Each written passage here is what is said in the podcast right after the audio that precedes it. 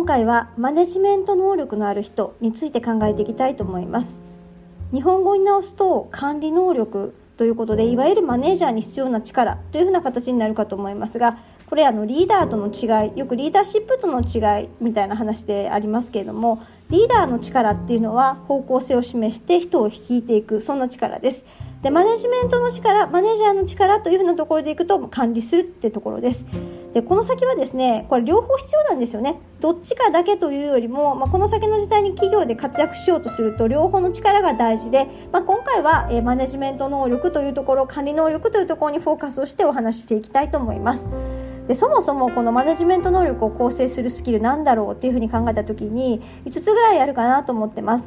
まず1つ目目標設定能力です。マネジメント管理をするということは部下がいるわけでじゃあ一体全体の、えー、彼らが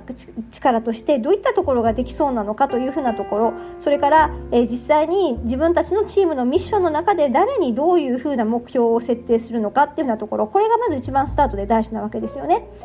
なので、えー、その考えるステップとしては一体自分たちが、え今期やっていかなければならないあるいは今年度やっていかなければならないチームのミッションは何なのかまあ、そこからどのメンバーにどんな目標を設定するのかさらに言うとその目標について、え、どういうふうなプロセスで管理していくのかそんなことが大事です。今少し触れましたがその2つ目の、え、力というところでいくと今度は進捗管理能力ということになります。目標を決めた後はそれが実際進捗しているのかっていうことを管理しないとダメです。でよくですね、えー、実際に、と部下には任せてるからというふうな形で権限以上ということを言ってたりとかしますけれども実はこれ権限以上になってなくて単なる丸投げになってチェックプロセスがなかったみたいな笑えない話もいっぱいあります。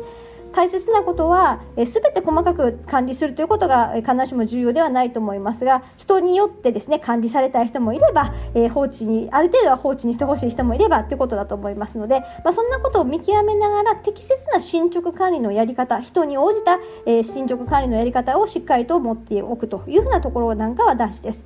で当然、えー、この2つ目の進捗管理能力を発揮しようとするとですね、えー、3つ目としては状況の把握力が大事です。一体何でつまずいちゃってるのかでどういうふうな状況になってるのかってことを把握する力ですよね。で状況把握をしようとすると当然どういうふうなプロセスで何をしようとしているのかみたいなところが重要になってきますので、まあ、そういった意味で、えー、状況把握というところ、えー、本人の実際の、えー、仕事の進捗ももちろんそうですしあとは体調管理だったりとか人間関係だったりとかそんなことも全部ひっくるめて状況を把握する力ということになります。そして、えー、4つ目これヒューマンスキルですね、えー、対人関係能力とも言われますがこれ非常にあのグロービス的にはこれビッグワードって言われて、えー、抽象度高い言葉です。で例えばですねどんな感じかっていうと、えー、人間関係対人関係の能力ってことだから、えー、常に、うん、と部下から話しかけられやすいために常に機嫌がいいだったりとかあるいはいつでもあとコミュニケーションとしていつでも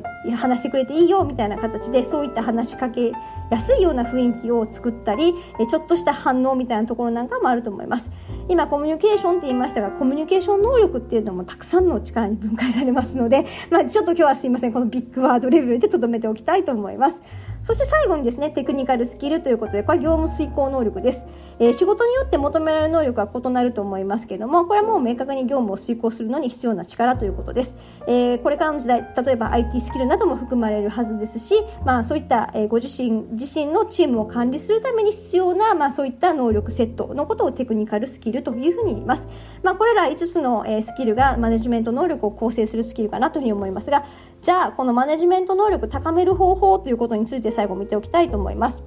まず、えー、何よりも、うんと、部下との関係性ということなので1つ目としてはやはりコミュニケーション能力をしっかりと上げていくってことですね。で先ほどもビッグワードでとどめましたって話だったんですが多分ねどっかでコミュニケーションについて話した回があると思いますのでそれを聞いていただければと思いますが、えー、まず基本的なところチェックいただきたいのは朝明るく挨拶できてるとか常にご機嫌よく明るくしているとか、まあ、そんなところだったり今はリモートワークというふうなところがあると思いますので定期的に自分から働きかけるそんなことができているかということでそんなところを意識してみてはいかがでしょうか。で高める方法というところでいくと2つ目、えー、これやっぱりまあチームのミッションにもよると思いますが視座を上げていくこと大事ですよね。えー、なのでこれはやはり一つ上のポジションから見るとかよく言われますけれども、えー、経営視点を養っていくそんなことも大事なんだと思いますそして3つ目問題解決能力。これもよく出てくる言葉ですが、えー、そもそも一体何のが何が真の問題なのか。で部下がこう取り組んでるか取り組もうとしていることは本当に大事な仕事なのか。そんなことを見極めることも大事です。4つ目、え業務のプロセス理解ということで、え実際部下がやってる仕事のことよく分かってません。どんなプロセスで誰と調整してるのか分かりません。残念だけどそういうマネージャーは結構いたりとかしますよね。自分はそんなことになってないかということでチェックいただいて、えー、あれって思ってる方はこれからまず知る努力をしていただきたいと思います。そして最後部下の人間関係を把握するということで、えー、まあね、あの実際に誰と仲がいいかとか、えどういうふうな時に、えー、誰と喧嘩しちゃうのかだったりとかそんなことを把握しておくとですねいろいろ気がつける部分があると思いますので、まあ、そんなことから意識して,、ま、してみてはいかがでしょうか。まあ、簡単に今日資材上げるみたいな話をしましたけれどもこれ本当に資材上げたかったらやっぱ会社全体の経営の仕組みだったりとかあるいは事業のバリューチェーンがどうなってるのか結構こんなことも大事です。困ったら外部で学ぶっていうことも大事だと思います。意外と会社全体を理解するのって難しかったりとかしますので、まあ、グロービスには、えー、マーケティング経営戦略基礎っていう授業もありますんで気になった方はですねぜひ説明会にでもいらっしゃっていただければと思います。というわけで今日のまとめです。マネジメント能力といっても複合スキルなので一朝一夕には残念ながら無理なんですよね日常の積み重ねですまあ、もしマネージャーのポジションにいらっしゃる方であれば他のマネージャーと比べて一体自分は何が弱いのかそんなことを考えて一つ一つ、えー、弱点を潰していっていただければと思います。今日は以上です。